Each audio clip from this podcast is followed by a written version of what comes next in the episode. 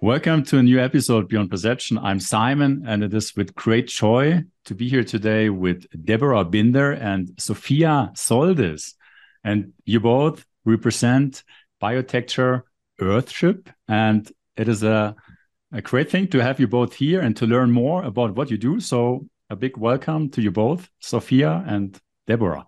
Thanks for having us. It's a joy for us to be here. Thanks.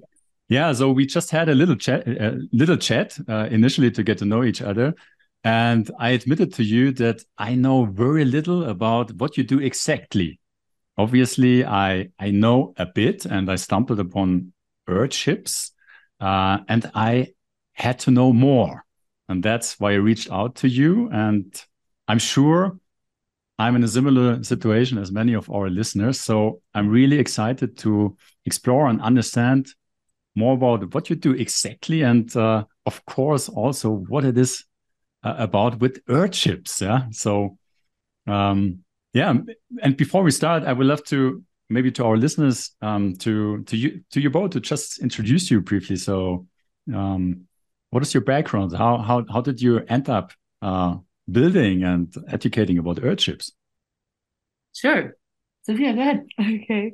Uh, yes, Hello, I'm Zofia. Um, I am originally from Los Angeles, California, and I've always had an artistic inclination, but um, I was mostly managing restaurants prior to coming here. Um, the pandemic changed a lot of things, and I started doing research into more holistic lifestyles, alternative living, uh, traveled the States in a trailer and during my research, I found Earthship and the Academy. So I decided to apply. I did the field study, the Academy, and now I'm here. So I'm really grateful to be here. Yeah, awesome. Yeah. So, what about you, Deborah? Well, I've been doing this for almost 10 years now, so, which is kind of crazy. Um, but um, I'm originally from the Canary Islands and uh, worked actually in the corporate world for a while, um, then lived in Australia for a while, lived in South Africa and Namibia for a while, and then um, I was actually volunteering for a nonprofit organization that's based in Australia. Uh, that's called Empower Projects, which is very interesting. If you or any listeners want to check it out at some point, uh, what they do is they work with small communities um, to help them be completely self-sustainable and independent from any external aid. And uh, Empower Projects was doing a project with Earthship Biotecture to build a big community center. Um, and I wasn't even going to go to this project. I was actually going to go to do a motorbike trip through South America with my boyfriend at the time. Mm-hmm. And uh, my boyfriend broke up with me. Mm-hmm. And uh, as you say, you know, one door closes, another one opens. Uh, so I decided to go to Malawi in Africa to do this project. Um, and there met the crew that is, a lot of them are still here today that build Earthships. And that was it. I had never seen anything that made so much sense uh, than an Earthship or building Earthships and everything that came with it. And that's what I've been doing for the last 10 years.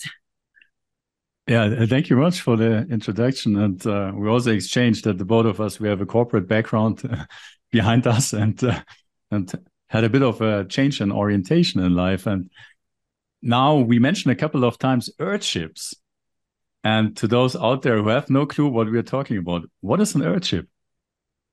Well, that's a very interesting question. And I think it took me years to figure out how to respond to that in under 10 minutes. um, so, the best way that I came up with explaining it is if you imagine that you are on a sailboat or in a ship in the middle of the ocean hmm. and you can't get to shore um, for a long time. If you start thinking about all the things that you need on this ship, um, you need food, you need water, uh, you need to stay warm, and you need to stay protected from the weather, from the cold, or from uh, if it gets too hot, right? Um, you need to have some sort of power, probably to have some sort of light, or you know, to be able to at least charge your radio to make any emergency calls and things like that. you probably need to do something with your trash that you're generating just from living on this boat. And you need probably need to figure out where to go to the toilet and what you're going to be doing with what comes out of your body, right? Mm-hmm, mm-hmm. So those are kind of the things that you and there's probably more, but those are probably the main needs that you need to address if you were on a boat or on a ship in the middle of the ocean. An Earthship addresses those same needs, those same principles, but on Earth, not hmm. on, on the sea. Um, the benefits of that is that you can be completely self reliant, self sustainable, and independent from fossil fuels, from politics, from the system around you, from any grids. Um, and you basically live in a house that's taking care of you. We don't even call it a house anymore. What we call it is a vessel or or an Earthship because it is not, a conventional house. A house for us is a box that uh, you know it doesn't really do anything unless you bring in all these things from the grid and you have all these things going out. It's just a box. An earthship is something uh, that almost it, it's kind of some people call it a machine. I almost feel like it's an animal. It's something that kind of becomes part of your family because it's this huge space that's built out of natural materials mainly um, that has greenhouses where you're growing your own food um, that generates power and electricity for you that catches rainwater that takes the rain and converts this rain into drinking water for you. So it is taking care of you while you are taking care of this house as well. It's a very special relationship what was that? Five minutes? When i'm listening to to you that sounds too good to be true almost. Where's the catch? Why why are we not all living in earthships well that's the thing. There is no catch you know? It is i mean the only catch there is really is that to have these all over the world, we would have to start ripping down all the buildings that already exist and build earthships, mm. and that's something we can't do but there's really no catch. This is something that is available to absolutely everybody to do. And uh, you know, and, and we're based in Taos, New Mexico. This is where our hmm. headquarters mm. are, and we have programs in place for people to come here to learn how to do it themselves, to help us build them. Um, you know, because we want everybody to be able to to have the opportunity to live like this. Mm-hmm. Right? the best. I've never slept better in my life. Oh my gosh. And it's so, so serene living in one. It's just, you don't have any radiators rattling off to keep you warm. You don't have any artificial air being pumped into the home. You know, it's all, everything's natural and clean and you just, you feel it. It soaks in to your essence. So uh, for those of, of you uh, watching this now, so what I will do is to um, put in some some images of uh, some of the earthships, now so that people can get a sense of what we're talking about. Because I looked at uh, many of them, and they look almost as pieces of art. Mm-hmm. Yeah, I mean, some of them are look a lot more artistic than others. Um, the nice thing about earthships is that you can make them as you know, out there and as artistic and gaudy as, as you want, or you can just make them very simple, um, you know, where you that where they don't really look that much different than a mm. normal house. Obviously, the, the, the pictures that you see on the internet are always going to be the ones, you know, that are the most colorful ones and so on. But yeah, we use um we use a lot of glass bottles as bricks um, and once those are in the wall and you have the sun shining through them, uh, they brighten up in the most beautiful colors. And that's something that you will see in a lot of images, for example. Hmm. We do have a lot of people that, you know, just drive past here, for example, in Taos, which is the biggest, um, it's actually the biggest off grid community in, in North America. Hmm. And uh, you know, you kind of can see the people driving by and then just they start looking, they're on the highway and start looking to the right and see these houses. And, you know, I'm always amazed that there's not more accidents because people are like, what is that? Because if you do put a lot of them together, they do look a little Star Warsy, you know, or yes. Mad Max. yeah. yeah. And so, um, so you're edu- educating people about how to build them actually. So I could come to you and you would show me how I could build my own Earthship, or is that what you also do? Yeah, absolutely. There's we offer a bunch of different programs for people to get involved. Um, generally, we suggest that you start with the academy, and it's a month long program. The first part of the day, you're getting lectures and history about Earthship and how it's evolved and how we're taking it into the future. And then the second part of the day during the academy, you go to the job site and you actually put that theory into practice. Um, another way to get involved is with our internship. We have those generally every other month, more or less, here in Taos. And that's where you get to just have a lot of hands on experience on different job sites at any part of the process. Could it, it could be at the beginning, it could be at the end or the middle, anywhere in between. And then for the field study, those are generally off campus, uh, away from our headquarters. So, for example, in August, we have one in Flagstaff, Arizona. And the field study is more of a dirt to doorknob experience, meaning you really get to see from the ground up how we get to construct these earthships. And I highly recommend, you know, for any shape, way, or form you can get involved, definitely just to even with our online academy, that's another uh, way you can get involved. But once you get started, it just opens up so many doors, pun intended. yeah, it sounds uh, very, very interesting. And what would you say? What are the prerequisites uh, for building an Earthship? Is it, is it, uh, what's the difference, or why would someone? I mean, you shared many of the things already, but what's the prerequisite to to build an Earthship? I don't think there is one, to be honest. I mean, it really depends how much you want to get involved, right? I mean, we get people that come here, and some people are very hands-on. And what and Earthships allows you to be able to build your own home because it is actually very simple to build it.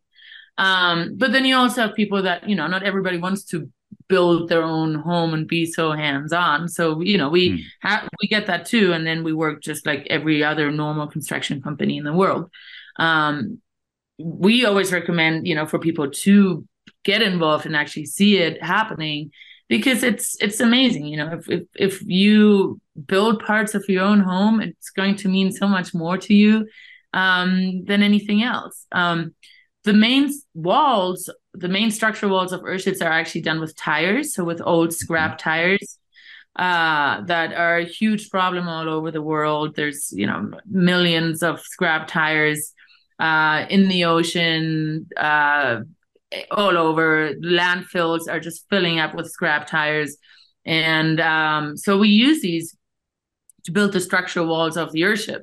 Uh, these then at the end they're covered so you you know you're not mm-hmm. going to mm-hmm. see any tires in your house obviously anymore and um, that takes care of any off gassing or anything that might happen as well but what we do is we pound dirt into these tires so that they become a 300 pound brick basically um, and you have a very thick wall which then creates thermal mass and helps to keep uh, the earthship at a more stable temperature um, and pounding tires is something that anybody can do. I mean, if you, you know, go outside after this call and if you see some scrap tires in your backyard and you have a shovel and a sledgehammer, you can start building your house today, you know? Mm-hmm. And, um, and that's, it's a lot of fun. It, you know, it's, it, it very much creates a community of people coming together and building a house or an earthship you know, no matter if it is for somebody or if it's for humanitarian purposes, or if it's for a friend, but it, it creates a very strong community. Um, and we get people co- that come here, you know, all the way from age 18 to age 70. And, uh, you know, everybody gets together and to build an Earthship. And it's incredible the connections that, that, you know, that appear just by doing this. So. Hmm. And uh, climate wise or uh, location wise is there is is there any um um are there any requirements or have you been building earthships and the heat and the cold rainy um uh rainy I mean, zones or dry zones or i i, I um yeah it doesn't it doesn't really matter so we adapt mm. them to the climate that we're building in mm. of course uh, we, mm. we look at how much rainwater you get that will impact for example the size of your roof if you are in a place where there's less rain you want to have a bigger roof size and you want you're going to have more space to harvest and to collect this water which we use underground water tanks or cisterns for than if a place where it rains all the time um, if you're in a place where it's a lot colder, you want, you're going to want to have a greenhouse that faces south always. Um, and you're going to want to have more window space so you can collect more heat and more sun when you do have that light. So we adapt them depending on where we are. But I mean, I've been here in September will have been 10 years. And just personally, uh, I've been on builds in Malawi, Africa, in Japan, in the Philippines, in Uruguay, in Canada, in Puerto Rico, Mexico. Um, Jesus, I'm losing track. France, wow. Germany. Um, yeah, so they really do work everywhere. Um, it's just a matter of obviously adapting the design a little bit. Hmm. And um, I mean, you mentioned quite a few benefits in terms of uh, self-sufficiency or um, I think also organic produce, uh, uh, independence. How how does uh, Earthship uh, compare to a conventional house in terms of cost? So the cost is pretty similar. Mm -hmm. um, the biggest, the most expensive part of an Earthship, because you know, 45% of them are recycled materials, mm-hmm. and the other 55 is lumber, glass, uh, cement products, and so on and so forth. But the biggest cost in building an Earthship are actually the systems. So the solar power system mm-hmm. and the rainwater collection and filtration system. Um, so that's kind of a big expense that you have up front that will make the co- the overall cost of the earthship pretty much be the same as a conventional mm. house. The difference comes after it's built mm. because you you're not going to have any utility bills. You're never going to have an electricity bill. You're never going to have a water bill. Uh, you don't pay for air conditioning. That's integrated in into the building naturally already. You don't pay for heating, and so that's where you save money with an Earthship, and that obviously fluctuates depending on where you are. I mean, it's you know the mm-hmm. uh, electricity bills in California are through the roof. in other places, they're a lot cheaper. Mm-hmm. Um, but that's really where where the savings come in. It sounds absolutely marvelous.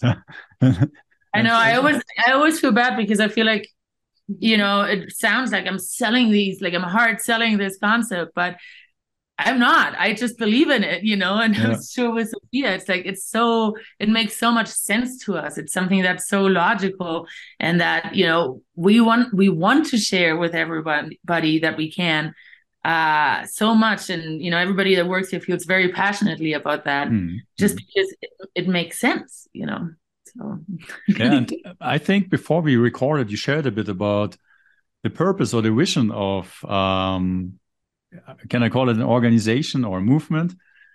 Do you want to share a bit about where you want to go? Like what what what what's driving you all? Uh, on a personal level or as an organization? Yeah, I mean you can you can share both, but um, but also I would love to know a bit about what what's the, the mission of Earthship or, or where do you see um, this evolving into? Well, we, you know, our boss always says he wants to see it spread like a virus. yeah. but um no, but really, I mean, uh we've over the years because Earthship, the organization has actually existed for 55 years now. Hmm. and the founder, whose name is Michael Reynolds, he is a very admirable person who uh, you know, lives and breathes Earthships and has done that for the last 55 to 60 years. Um, he's now 77 years old and he's still out on the job site every day building and hmm. yeah, you know, carrying around buckets of dirt and is absolutely inspiring and incredible. Um, and over the years, there's been a lot of different designs and models of Earthships that have been out there. we have now finally, probably a little bit over a year ago, come up with um, a, the most cost effective Earthship model you can have. It's called uh, the refuge model. So the idea is that it gives autonomous refuge to anybody. And it's the simplest structure that you can have that still um, will follow those six principles and cover those six needs that we talked about in the beginning mm-hmm, mm-hmm. Um, in an Earthship format, but that you can build everywhere depending on where you are probably between you know a hundred something thousand dollars to two hundred fifty thousand dollars depending on how many bedrooms and bathrooms you have. And so the idea is to really put that concept out there and take that concept all over the world where you know we're talking that there's already about 2000 earthships all over the world today um, but with this new cost effective model to really focus on that and get that out there and create an affordable housing program hmm. all over the world but in an earthship format so it seems to be a real alternative to home printing as another way of maybe approaching house building in the future. Yeah, that's actually a mm. really good concept. I never thought about it that way for sure. And from what what I understand, there's um, in the building of an earthship, there's a big proportion or everything is manual labor. Yeah, our founder puts a huge emphasis on making every aspect of the build as accessible as possible so where it might be easier to mechanize certain things or, you know, bring in a tool or a big, you know, tractor, it's he really emphasizes the need to be able to know how to build this in mm. anywhere in the world with minimal to no tools at all. Um, so yeah, it's it's really empowering uh, because people who come here, I mean, myself included, uh, have little to no experience with uh, power tools. And yet we get there, we we learn, and we're drilling and we're sawing, and it's it's it's just really incredible to see what you're capable of when you have the right support and mindset. Hmm. It seems that uh, it's really about democratize, democ- democratizing the knowledge uh, to uh, build your own home instead of maybe monopolizing that knowledge. Um, like you need to go to a constructor, to an architect, or whatever, and you hire them and they build it for you. But uh, but to really have the knowledge and the understanding to uh, to do it to yourself, which you could say means real independence, right? Definitely, yeah. Mm. It's it's being the, the Earth ship. It's this autonomous mechanism, organism. And it is so liberating that you get to have a hand in building it and learning every aspect of it. You don't necessarily have to become a carpenter, electrician, plumber. You know, of course, mm-hmm. these specialized careers um, are are very intense to learn overnight. But um, to actually be a part of the construction of something, it's it's you're very there's something for everyone to do, no matter your um, your background or capabilities. So, and like, how how does it practically work? Work. So if I'm here in Mexico and I like the idea of Earthship, what would be my and I have a I have a piece of land here. So what would be the next step? So I would come over to you to participate in the training you could either do that so you could come to us and participate in the training or you could host uh, a group of us coming down there um, and so what we would do then is we we do these things called field studies which we do mm-hmm. all over the world where you know if you say like hey i'm ready to build and you don't have to be ready to build even your entire earthship like if you say like look you know i don't have all the entire budget right now to build the whole house but i have enough to start at least and get it enclosed you know start get it to a place where you at least have a structure um you know then we would just as every other construction company we would give you a proposal mm-hmm. and if you accept it then we would you know look at when a good time is and we would come down there for probably three or four weeks bring our crew and bring a bunch of our students and volunteers as well. So you would probably have 30, 40 people there. Hmm. And uh, we would, you know, bring a big old job site radio and play some tunes and start pounding tires and get going. and what you just said, is that three to four weeks is the actual process of building an earthship or what, what's the time frame? Obviously, it might depend on the size, etc. But for sure, it, it really depends on the size. But uh, we've done projects in the past where we've done uh, from dirt to doorknobs. So from getting there and there being a pile of dirt to actually polishing doorknobs at the end of it in five weeks. Hmm. um, and that involved a crew of uh, 14 people. And then we had about 50 or 60 volunteers and students that, you know, just want to learn and come with us. Um, we what we do lately more is that we do in four weeks we get uh, the building we get the structure up basically. So we, we get a the walls done, we get a roof on, we get doors and windows in. Um, and what that allows, you know, you to do, and and I actually did the same thing even with my house, is that I didn't have the whole budget to do the whole house. So I did that, and then I can go back and you know save up a little bit more money and see exactly and, and think a little bit more about how I want this house to look like and then you can do a second phase or you can obviously work with uh, local people as well or with some or some of the students to help you finish the house or we can come back and and finish it for you hmm. and i mean what you're sharing right now like a couple of weeks to build an earthship that seems far shorter than building conventionally a house how how how do the earthships um um, how are they in terms of uh, sustenance, or how, how long does an earthship last? Is this something which you continually need to maintain, or is it similar to a conventional house, or, what would you say is, uh, or is there a difference, or?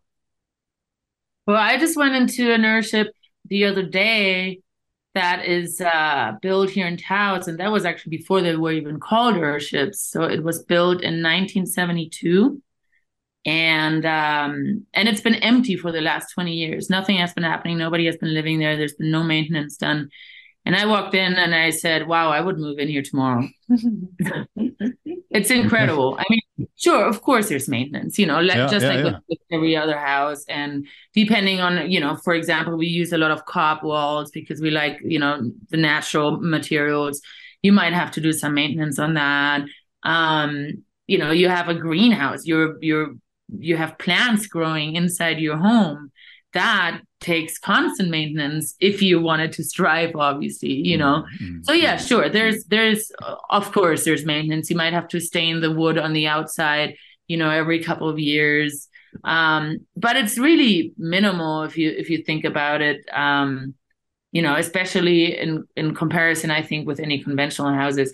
Really the main things that you need to do is that once every six months, you need to clean out your water filters um, because you know you're collecting rainwater and that goes mm. through a number of filters. So you want to make sure that you clean those and replace those once in a while. Um, but it it really is minimal. Um, you know, the, the nice thing about earthships though too is that it kind of allows you to do as much or as little as you want on the building. And because you have this special connection, this special relationship with your house, most people actually choose to do you know rather more than than less and also since you don't have to pay any utility bills um it gives you a lot more freedom because you know unfortunately in the system that we have right now a lot of people are working as mm. hard as they can to pay their utility bills to pay mm. their mortgages to pay their construction companies and once you take that out of the picture you have a lot more freedom to exploit whatever you want to do to you know exploit to be artistic to exploit you mm-hmm. we were mm. talking about creativity earlier mm-hmm. about mm-hmm. exploiting mm-hmm. your own creativity and it, it mm. really gives you a lot more time and freedom um I was sorry. I'll add one more thing. So I kind of get sidetracked a lot. So I'm sorry. no, this is perfect. Yeah. But uh, I was talking a lot. To, yeah. Thank you. I was talking to somebody this morning actually um, that wants to build uh, an Earthship in Tennessee. and uh, he is uh, a retiree. He's retired, and he wants to, or his dream is to build uh, a community for retirees um, of 20 to 30 Earthships and uh, have a community there, you know, for retired people because he's like, it's perfect. You have year-round gardening. Um, you know, it keeps you fit, it keeps you on your toes, uh, it keeps you connected with nature, and you can tinker around with your house as much or as little as you want. So, and I, and actually, I had never thought about it that way, and I was like, wow, that's actually a really cool idea. So, yeah. Hmm. Uh, and coming coming back to that idea with building an earthship in Mexico here. So, so I came to you and said, let's. I have this land over there. I would love to build an earthship there. What what would be the next step? Would you come over to scout resources, material, or uh, what we could use or reuse from what we find here easily, or like how how do you approach a project like that? Um, well, we would first analyze your where you are, um, what your land looks like, if it's if it's on a slope, if it's uh, you know, what the water levels are, if it's flat or not. Uh, we would um, and then we would put together a materials list from that. Um, and that's just a, an ideal materials list, let's mm-hmm. say. And then we would start working either with you or directly with providers, depending on how much you would want to get involved in the process to see what is available. For example, if you mm-hmm. say, yeah, there's six different scrap tire places around here and we can get as many tires as we want, great. That's awesome. If you are six hours away from the next town and there's no tires anywhere, then we would say, well, let's look at, you know, a different way that we can do this, for example. Um, same thing with, you know, we use glass bottles, we can use plastic bottles instead. We use cans, uh, we can use rocks instead. So we would work basically with you um, to see what would be available or not. And that would just be, you know, from here. Some people choose to have us come wherever to kind of do a little little bit of a scouting trip.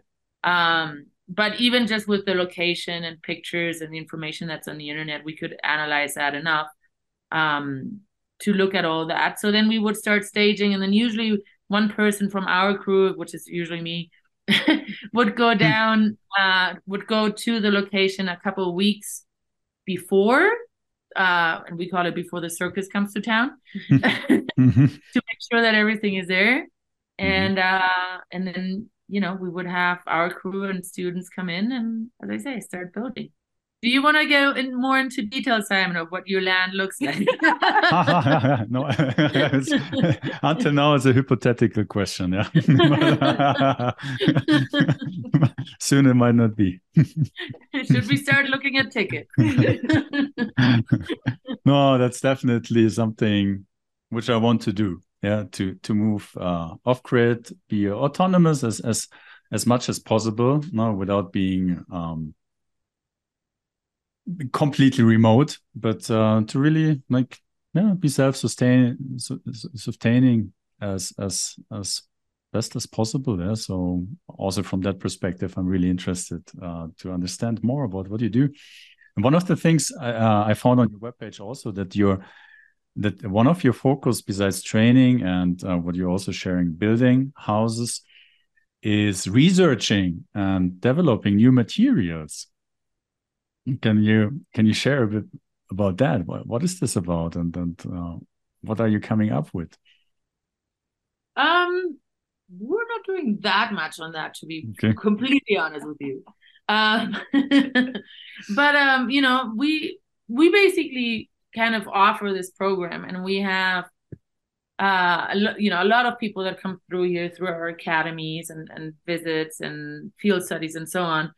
And you know, we encourage people to take what they learn here and mm. then kind of do their own thing with it. And it's really interesting to see, you know, what people do. For example, you know, we were talking about low tech versus high tech earlier. Um, we've had people that have come through the academy that have said, I don't want don't want to be manually pounding tires all the time. So they came up with a way that they can can cut off the top of the tires and use a pneumatic tamper to pound the tires with that. Um, we've had people that have done uh, rammed earth houses and have adapted the earthship concept to rammed earth technologies. So, you know, through our students, we learn how we can mm-hmm. adapt things and, uh, in a better way and, and kind of um, diversify into our materials and, and ways of construction that we that we do. Read that by now you trained over 3,000 students all around the world, which is I mean, quite a number. Honestly. Yeah, because I mean, that might just be for the academy alone, mm-hmm. um, which wouldn't include, you know, all the internships, all the field studies, and everything in between. So, yeah, there's a lot of us out there. a lot of virus transmitters, huh? Yes. Well, I mean, a lot of people started, you know, when you, some people here, when you ask them uh, how long they've been involved or whatever, they say, I am five Earthship years old. Mm. so it is definitely life changing. So, yeah. But, you know, I mean, coming back to that as well, and what you said as, as well, that personally you would like to lead a more sustainable life. You know, Earthships is not the only solution Hmm. And you don't have to build a full on Earthship to follow that lifestyle either. You know, a lot of people that come through here just choose to adapt some of the elements that we follow in our day to day life to their own life. You know, maybe they start doing uh, a tiny little garden in their apartment in New York, or, um, you know, or some people have, like, we had one guy, for example, from Arizona who lived in a conventional house and uh, he decided to put in cooling tubes to the north side and berm, so put a lot of dirt, a hill onto his north side, so that it would help with the cooling of his house and it reduced his air conditioning bill. It didn't cut it out all the way, but it reduced it. You know, so we're not here saying this is what we praise and this is what you have to do and this is the only way you know mm. uh, we're just saying look this is what it would be in an ideal world but uh, this is obviously not something that's practical for everyone. You know, if you live in the middle of the city, you can't just go out to a lot next door and start building an Earthship. So that's something that's kind of big for us as well, is to say like, okay, you know, this is what we kind of see ideally, but now go and you know mm. adapt whatever you want to your own lifestyle. Hmm. So that, that um so it's not really an ideology in a sense like this is how it needs to be but it's more um what is it it's, it's, definitely it's definitely a movement of people yeah. who are wanting to work in harmony with mm. the world we live in rather than against it our founder loves to say these earthships encounter the natural phenomena of the world which makes sense, right? We have the sun, which can give us so much heat and energy. So why don't we harness that? Why don't we utilize that? We have water falling from the sky. Why don't we drink it? It's it's a really simplistic and more natural way of viewing the world and interacting with it. Um, and it makes you feel more a part of your surroundings than separate from it, uh, which is great for mental health. It's hmm. just great for your own uh, just groundedness in general. So it is definitely a movement, and people from all over have all different sorts of ideas of how they want to integrate it into their lives. But earthships are very different from other types of eco builds because they are integrating so many different aspects of what is necessary for living a holistic, healthy lifestyle. And it just puts it all together in this one building, this earthship, this vessel. And yeah, so it's really special. Hmm. Yeah, that was one of the questions I wanted to ask you both about the underlying framework or worldview or the principles. And you shared before about the six, six human needs, which you're addressing with the Earthship concept. You talked about, um, yeah, really living in harmony with uh, with nature again and i get i get a sense from what you're describing kind of reconnecting with it um, is there something else which you think is important or which really mm, is a foundation to what you do in terms of I mean, I how you see the I world. think, Please. I think you just said it. You said it's about living with nature again. You know, that again is very important. Um, we've done all this before as humanity. We've lived like this before, you know, and then obviously something changed and all these systems came in and we kind of forgot or we lost that. But really, you know, what we're preaching here in a way is nothing new. It's just about getting back to that, to living with nature.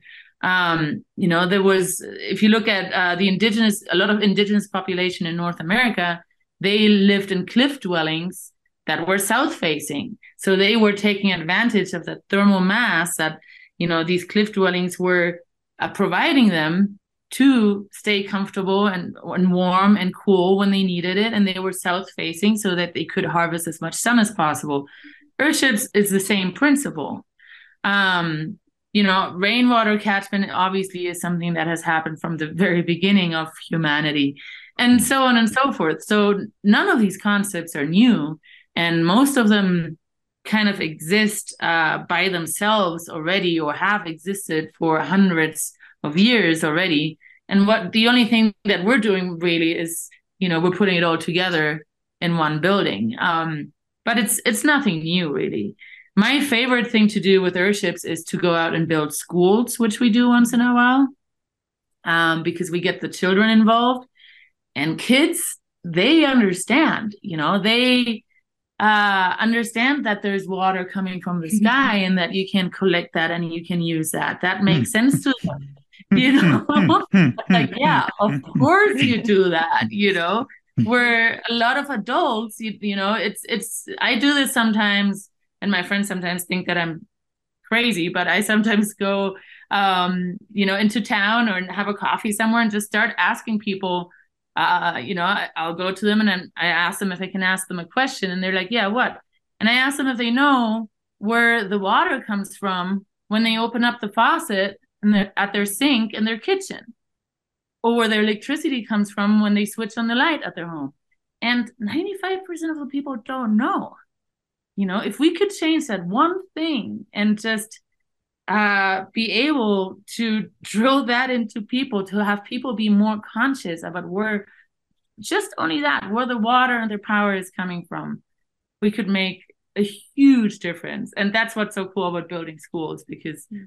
you know if, if you're a child and especially and also the children that grow up here in in this community you know that learn this from very little on uh, that's absolutely amazing. Funnily enough, some of the kids that grow up here in this community with in this very sustainable and holistic lifestyle, um, you know, some of them that started with it, they're now in their late teens, and some of them want to become cops and want to go and join the military and things like that. But I think that's just yeah, like you know they're just in that natural phase of doing the opposite of what your parents want you to do.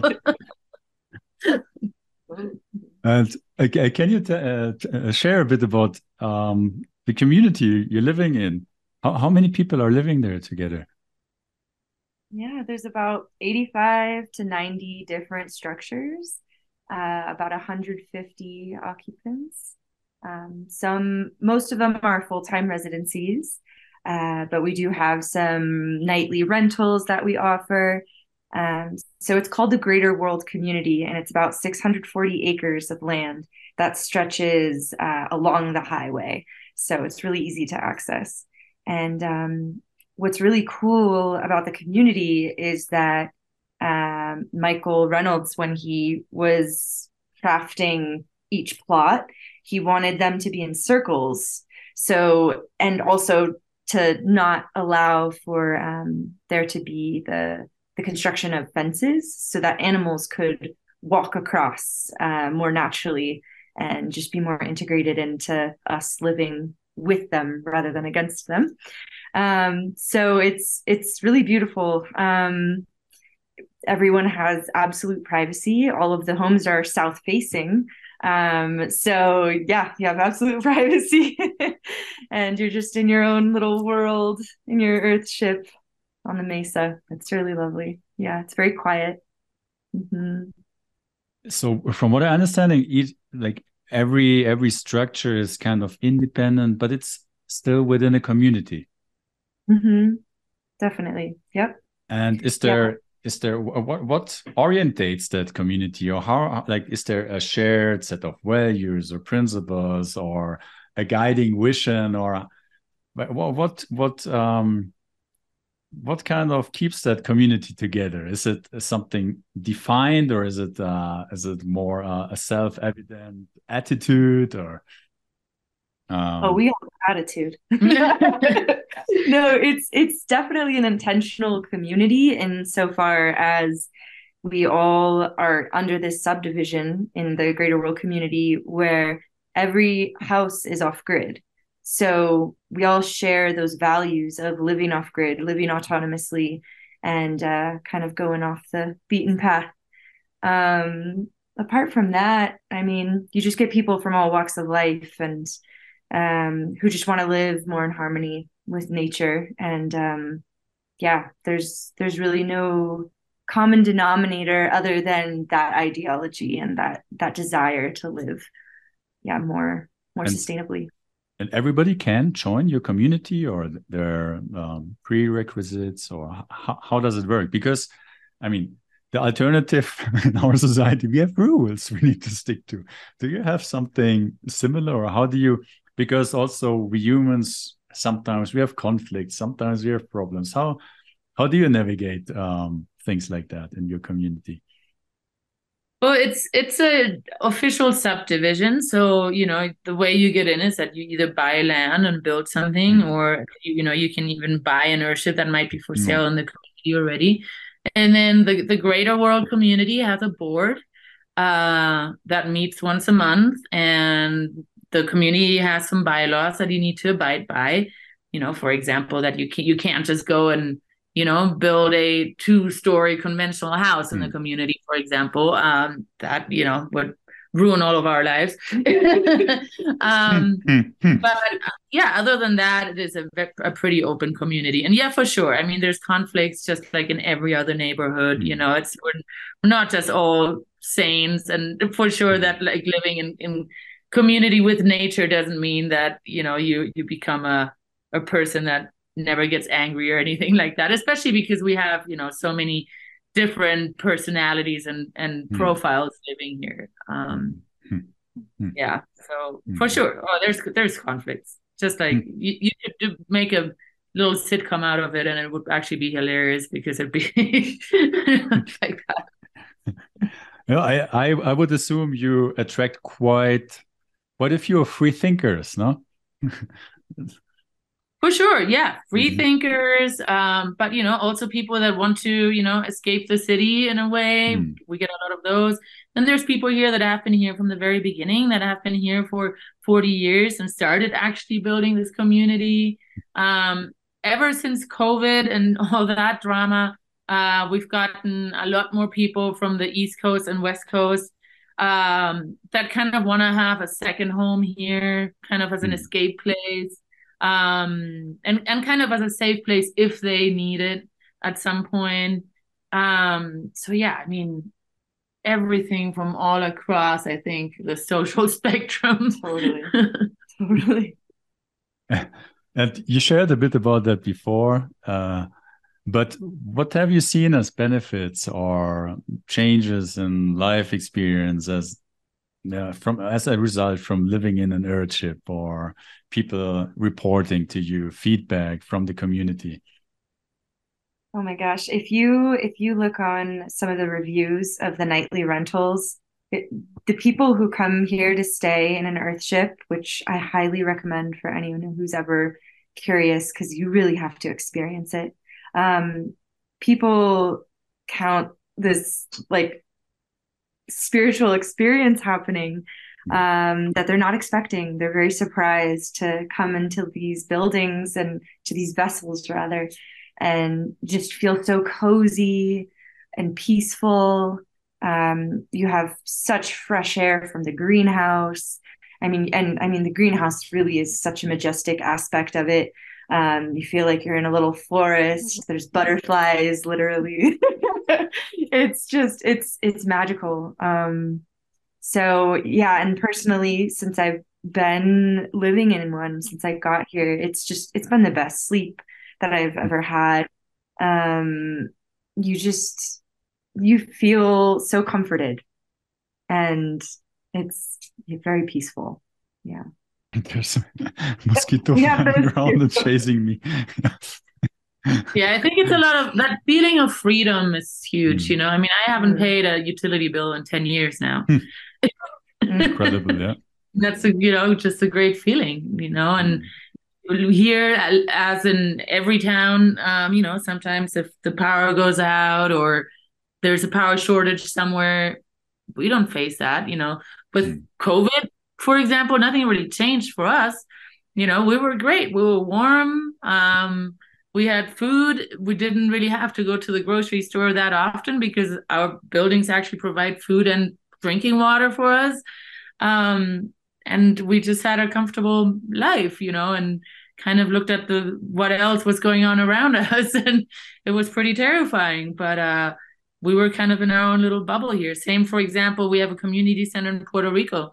Puerto Rico, every time that there is a, a hurricane, that there's something happening, the whole island doesn't have any power.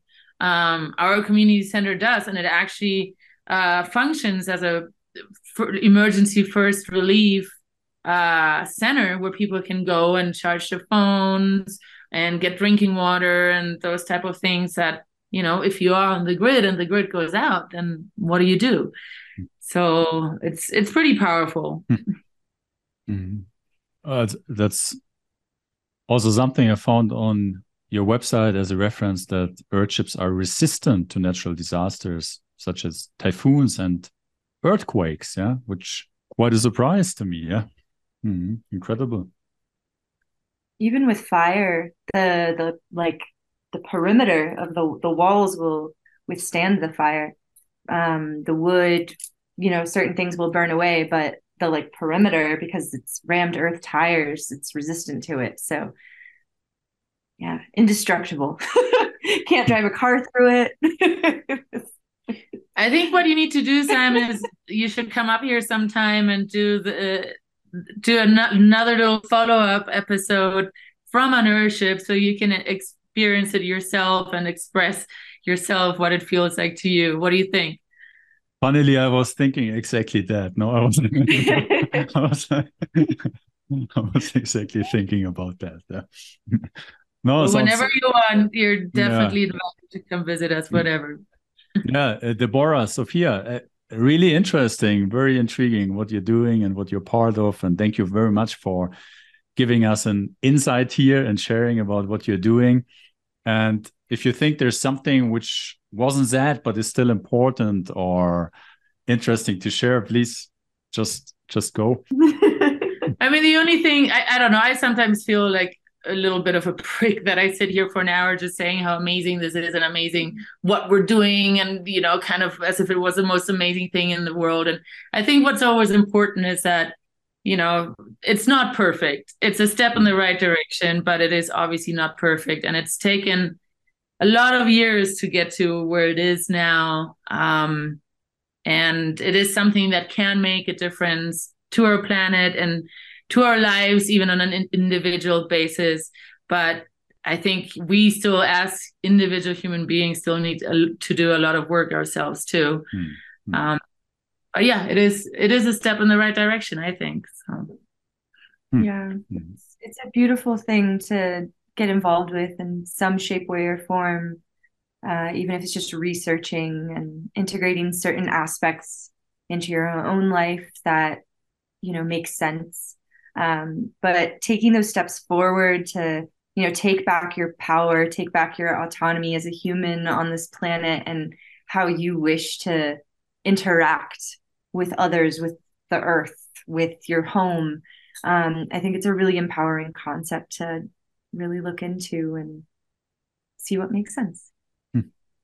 Mm-hmm. Very beautifully said. I was thinking our home is where we spend most of our time, usually, if we're not maybe in a corporate career, but where we should spend the most of our time. So it uh, makes definitely sense to really think about how and where you want to spend your time and what what is your home really? And um yeah really take that as a priority. So mm, yeah th thank you very much for taking the time and, and being here yeah with us. And it, it has been really interesting very insightful very inspiring. Sparked definitely some creative thoughts in my mind.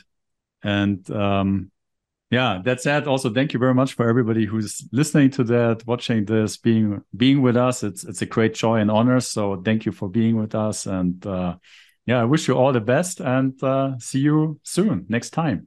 You thank you. Thank you.